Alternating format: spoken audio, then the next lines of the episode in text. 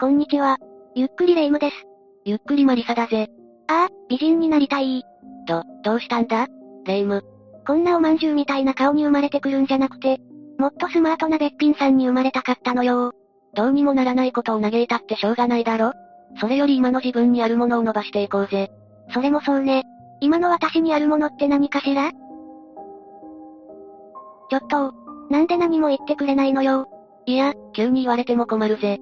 私には難易度が高すぎる質問だ。それどういう意味よ？だ、だけどレイム。人は見た目が全てなんかじゃないぜ。ルックスなんて、年を重ねれば関係なくなるんだから。それに美人だって波乱の人生を歩んでいる人もいるだろう。あ、そういえば、美人で大金持ちの家に生まれたお嬢様が、とある事件に巻き込まれて犯罪者になってしまった事例があったわ。そんな事件があるのか。一体どんな事件なんだ？これから、ある一人の男によって犯罪の手助けをさせられる悲惨な事件。相模原遺体遺棄事件について解説していくわ。それじゃあ、ゆっくりしていってね。2015年6月25日、警視庁捜査第一課が東京都渋谷区上原に住む、飲食店アルバイトの佐藤和馬容疑者29歳と、静岡県富士市今宮の農業、秋山千咲容疑者23歳を逮捕したと発表したの。秋山容疑者が今回のお金持ちの家に生まれた、美人で事件の手助けをしてしまったことによって犯罪者になってしまったって人なんだな。一体どんなことをしてしまったんだ？二人の容疑は死体遺棄で、2年前の7月19日頃、秋山容疑者名義の世田谷区のマンションから、佐藤容疑者が交際していた安倍ゆかりさん25歳の遺体を運び出し、神奈川県相模原市の緑区の墓地に埋めたというものなの。逮捕前日、土の中からブルーシートにくるまれた遺体の頭部が発見されて、司法解剖の結果、安倍さんの遺体だということが分かったの。二人は容疑を認めたのか？事情聴取の際、秋山容疑者から埋めた話が出てきたそうよ。二人とも容疑は認めているようだけど、ちょっとおかしな発言もしていたようね。おかしな発言？まず秋山容疑者は、人間の死体だとは思わなかった。犬の死体だと思っていたと言っていたみたいなの。また、佐藤容疑者は気づいたら死んでいたと証言しているようだったのよ。いやいや、その供述には無理があるんじゃないか？人間と犬じゃ、重さも違うし大きさが違いすぎると思うぜ。それを犬と勘違いするのはさすがにな。マリサもそう思うわよね。後で説明する判決でも言われるんだけど、この供述はあまりにも信憑性が低すぎると考えられたの。もし二人が殺害したとしたら、佐藤容疑者たちは秋山容疑者のマンションで安倍さんを殺害したのか？この当時は秋山容疑者のマンションは、遺体を遺棄した現場として登場しているけど、殺害場所はおそらく別かもしれないわ。どれくらいの期間遺体を遺棄していたのだろう？調べによると約1ヶ月前後の期間で、その間異臭騒ぎも起こっていたようね。1ヶ月も遺棄していたら、そりゃ腐敗も進むだろうし、異臭がするのも無理ないぜ。二人はこのまま息できないと判断して、ブルーシートにくるんで別の場所に移動させることにしたの。移動させた近所や管理人には犬の死体だと説明して、掃除代なんかは自分たちで負担するということで示談したそうよ。その間、しばらくバレなかったのか？しばらくの間はね、その後警察に通報されて、捜査が開始されたみたいだけどね。それで逮捕の前日に、相模原市内の墓地で遺体が見つかったってわけだな。そういうことよ。被害者の安倍ゆかりさんはどんな人物だったんだ？安倍さんは10代の頃に出来婚した過去があって、2006年の4月に長男を出産したみたいなの。全国記者の話によると、子供と3人で東京都国分寺市で暮らしていたものの、1年足らずで別居状態になってしまったらしく、そのまま離婚したそうね。親権はどっちが取ったんだ？とりあえず安倍さんが取ったそうよ。その後、子供を養うために若いシングルマザーとして風俗用で働くようになったの。その頃に出会ったのが、当時駒沢大学の学生だった佐藤容疑者というわけね。ということは、最初に佐藤容疑者は秋山さんと出会う前に安倍さんと出会っていたんだな。そうみたいね。やがて二人は付き合うことになったんだけど、その頃から安倍さんの長男の姿が消えてしまうの。警察の捜査によると長男も佐藤容疑者によって手にかけられ、別の場所に遺棄されたという事実がわかっているようね。佐藤容疑者は安倍さんの長男まで殺害しているのか。人の命を奪う人間は理解できないぜ。ちなみに安倍さん親子は、2010年の10月に新宿区に転入届を出しているそうよ。だけど、2012年の4月の小学校の入学式に、安倍さん親子は姿を見せなかったそうね。聞いてるだけですごく不安になるな。探した人はいなかったのだろうか。新宿子供総合センターは、何度も連絡を取り、自宅を計15回訪問したが、接触することはできなかったと話しているの。そうだったのか。区も探してくれていたんだな。ちなみに安倍さんの息子さんの殺害に秋山容疑者は関係していたのかいいや、長男の殺害や死体遺棄に関与したという話は出ていないから、おそらく関与はしていないと考えられるわ。佐藤容疑者と安倍さんが出会ったのは、安倍さんの前の旦那さんとの離婚が成立して割とすぐだったのだろうか。2007年に安倍さんとの離婚が成立してから4月から、しばらくは長男と一緒に実家に身を寄せて暮らしていたそうなんだけど、9月に出て行ってからは確認はされていないの。そうか。出て行ったのは佐藤容疑者と出会ったのがきっかけだったのかな。お互い異性は慎重に選ぶべきだぜ。ところでレイム、佐藤容疑者ってどんな人だったんだ？それじゃあここからは、佐藤容疑者の生い立ちについて説明していくわね。頼んだぜ。佐藤容疑者は、渋谷区の3階建ての豪邸に住み、母親が元文化放送のアナウンサーで、父親は有名企業に勤務していたんだ。ということは、佐藤容疑者も秋山容疑者と同じでお金持ちの家に生まれたわけだな。近隣の女性の話によると、幼い頃は目も合わせてくれなかったけど、10日ほど前には弟が地方に勤務していたけど、最近戻ってきたんですと嬉しそうに話してきましたとのことだったの。最近は明るくなったとの評判だったけど、少々痛い一面もあったようなの。痛い一面？近隣の住民の話によると、仕事ができますという感じの高級なスーツを着ていたようだけど、平日の昼間からブラブラしていて不審だった、目が合うと会議に間に合わないかもしれない。今はエクザイルをしている、など、業界人っぽいことをわざわざ聞こえるように電話で話して、嫌味な感じだったと話していたとのことよ。だけど、実際は飲食店アルバイトだったんだよな。ええ、そうよ。日頃からそんな感じだったのか？どうしてそんな嘘をついていたんだ？これには生い立ちが関係しているという話が上がっているわ。結構裕福な家庭に育っていて、両親も立派なお仕事をしていて誰もが羨む暮らしをしていたと思うんだが、家庭内で一体何があったんだ？実際、佐藤容疑者とその兄弟間で差別があったことや、両親が仕事で成功したことに人一倍コンプレックスを抱いていたそうなの。そうなのか。それで性格が難しくなったのかもしれないというわけだな。それも考えられるわね。佐藤容疑者は近所や地元での評判は小さい頃から悪かったそうよ。そうなのか？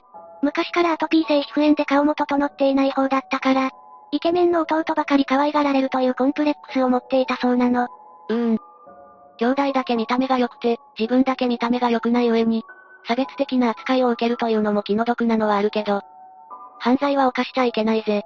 小中学生時代の1学年上の先輩の証言によると、目立たなくて、暗くて、嘘つきで、何を考えてるかわからない変な奴だったので、ああ、あいつならやりかねないなと思いました。と言っていたの。差別的な扱いを受けていた部分に対しては同情の余地はあると思うぜ。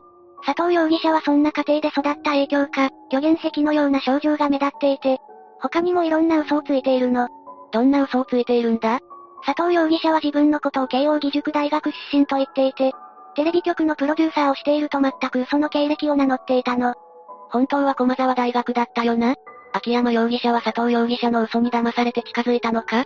まあそうなんだけど、最大の理由としては秋山容疑者は当時アナウンサー志望だったため、テレビ局関係者だと思っていた佐藤容疑者と距離を縮めたかったとされているわ。ってことは、秋山容疑者は自分の利益を考えて近づいた挙句、騙されていたというわけか。そういうことになるわね。だけど、両親はそんなにあからさまに兄弟間で差別をしていたのか？特に母親が兄弟で差をつけていたようね。どんな差別をしていたんだ？一例として、母親は弟には豪華な弁当を作っていたのに対し、佐藤容疑者には白米の目立つ寂しい弁当だったと指摘されているわ。実際、当時の担任の先生が母親に注意したこともあったそうなの。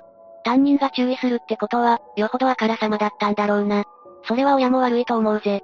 家庭での不満や弟に抱いたコンプレックスを外で発散していたのか、嘘をついたり友達のおもちゃを勝手に持って行ったりすることが多く、友達が少ない上に周りからも嫌われていたようなの。それで人に当たるのは良くないな。だけど、人間性の本質ってやっぱり家庭から来るものなのかな。事件のほとんどが家庭環境が関わっているし。これは何とも言えないわね。実際、虚言癖は大人になっても治らなかったみたいで、自分を大きく見せたかったのか、ディレクター気取りの嘘の電話を大声でしていたそうだしね。佐藤容疑者は秋山容疑者に対して有名女優がいるだとか、さらに遺体を埋めるのを手伝わないと女優の北川景子とよりを戻して、手伝ってもらうからいいと言って、これに対して秋山容疑者は負けたくない気持ちで手伝ったと言っているの。え？ちょっと意味がわからないんだけど、秋山容疑者もそんな話を信じたの？さすがに信じすぎじゃない？佐藤容疑者は、母親がアナウンサーだったことからテレビ局の実情には詳しかったみたいだし、信憑性のあることを言ったとか、秋山容疑者もアナウンサー志望ということで必死だったんじゃないかしら。ああ、だから秋山容疑者も藁をもすがる勢いで加担していたわけなんだな。裁判では、秋山容疑者は佐藤容疑者のこれらの嘘を信じていたと話していたそうよ。秋山容疑者もお金持ちの家に生まれたんだよな。どんな人物だったのか気になるぜ。静岡県富士市で、お茶や花を生産する裕福な農家だったようなの。地元の高校を卒業した後上京して、白百合女子大に進学したわ。白百合女子大といえば、多くの女性アナウンサーを輩出していることで有名な大学だな。ええ。だけど秋山容疑者はアナウンサーの会社にはどこにも合格できずに、夢を諦めざるを得なかったの。それがきっかけで実家の農業を継ぐことになって地元に帰ったのよ。そうか。それでどうしてもアナウンサーになりたくて、当時嘘をついていた佐藤容疑者にすがっていたのかな。そうね。だけど、秋山容疑者の当時のブログに、中学校の同級生と婚約したけど、遠距離恋愛で辛いという書き込みがされてあったわ。ということは、秋山容疑者は単純にアナウンサーになるための近道として、佐藤容疑者に近づいたんだな。かもしれないわね。それなら秋山容疑者も自分の欲望を叶えるために利用しようとしただけということだな。結局全部、佐藤容疑者の嘘だったんだけどね。秋山容疑者の当時の婚約者は、爽やかなイケメンで東大卒の優秀な男性だったそうね。事件が発覚してから、その婚約者とはどうなったんだ？遠距離恋愛をしながら結婚までの日を楽しみにしていたみたいだけど、事件が発覚したことを機に、婚約者から別れを告げられてしまったようだわ。まあ、それはそうなるよな。目標に向かって頑張るのはいいことだけど、そのために人を利用しようとしたりする人には、当然の報いだと言わざるを得ないな。それで、裁判の結果、二人にはどんな判決が出たのか気になるぜ。秋山被告には、2016年9月の東京地裁で懲役1年執行猶予3年の判決が言い渡されたわ。だけど、これに対して秋山被告は、人の遺体を認識していなかったと主張して控訴したの。やっぱり人と犬の死体を間違えることはないと思うんだけど、控訴審はどうなったんだ？2017年5月に行われた控訴審でも第一審が妥当だということで、控訴は棄却されたわ。理由は被告人の供述にも関係しているのか？ええ。異臭騒ぎの時に、警察に犬の遺体だと嘘の証言をしていたことや、遺体遺棄現場を下見していたこともあって、本当に動物の遺体だと思っていたなら、処理にこれほど時間をかけたり警察に嘘をついたりする必要はないとされ、人の遺体の可能性があることを認識していたと認定されたの。そうだよな、動物一匹にいくらなんでも時間がかかりすぎだもんな。佐藤被告の方はどうなったんだ？当時は死体遺棄事件が発覚した時、殺人犯として確実に真犯人に近いと言われていたけど、証拠不十分で懲役1年8ヶ月、執行猶予3年という軽い刑に終わったそうよ。いやいや、それは何でも軽すぎるぜ。そう思うわよね。だけど2019年に裁判のやり直しが行われて、佐藤被告には懲役17年の刑が言い渡されたわ。これはやはり佐藤被告が殺害したということで決心したそうよ。2017年3月の決心後、秋山千咲は弁護士と共に例の会見を開いたの。事件について被告人が会見を開くって、珍しいことだな。そうなのよね。秋山被告は保釈されていたから会見は開くことができたのよね。内容は何だったんだ？主に佐藤被告の自分への扱いについてよ。佐藤容疑者は普段から秋山被告に無茶な命令をしていたみたいで、死体遺棄のためにマンションの一室を用意させたり、安倍さんの殺害に使用した睡眠導入剤を準備させたり、他にもなぜか遠いところにまでいろんなものを買い出しに行かせたりしていたみたいよ。それで、佐藤被告に自分も嘘をつかれていたんだ。あの死体は本当に犬の死体だと思っていた。佐藤容疑者からそう言われていたんだ。私だって被害者だと訴えていたんだ。命を奪われた被害者と比べると大した被害じゃないぜ。まあ、どういう目的で会見を開いたのかは想像がつくぜ。そうね。自分の佐藤被告に騙されていた、ひどい扱いを受けていたという被害者像を、視聴者のみんなに思わせて、その様子を拡散させたかったのかもしれないわね。そもそも婚約していたのに佐藤被告とそういう関係にあったわけで、逆に印象が悪くなりかねないと思うぜ。やっぱり人は見た目じゃないぜ、レイム。頑張ればきっと今よりもっと魅力的になれるさ。そうよね。私もダイエットを頑張っておまんじゅう顔を卒業して、べっぴんさんになってみせるわ。その域だぜ。まず何から始めようかしら。あ、そうだ。スリムな顔を手に入れるために、まずは口の運動から始めてみようかしら。ずるずるずるもぐもぐもぐもぐ。ん？な、何やってるんだ？レイム。ラーメンをすすることで口の周りの表情筋を鍛えて、麺をもぐもぐ噛むことで咀嚼筋を鍛えてるの。それはちょっと違うような。というわけで今回は、相模原遺体遺棄事件について解説したわ。それでは、次回もゆっくりしていってね。